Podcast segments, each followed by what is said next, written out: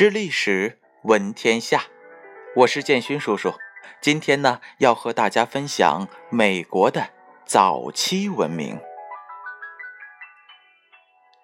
在四万多年前，印第安人的祖先经由亚洲到达北美洲，再到中美洲和南美洲。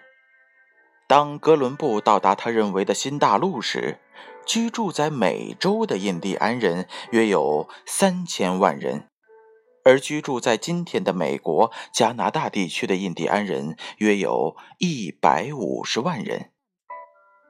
这些土著人种的构成，无论从基因、语言、社会等方面来看，都有很大的差异。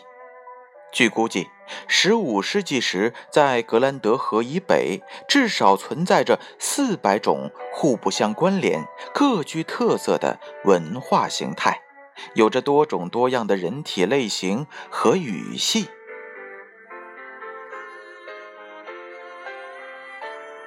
大约一万年前，又有另一批亚洲人居住到北美北部，即后来的爱斯基摩人。而最早到达美洲的白种人大概是维京人，有人认为他们在一千年前曾经到达过北美东海岸。知历史，闻天下。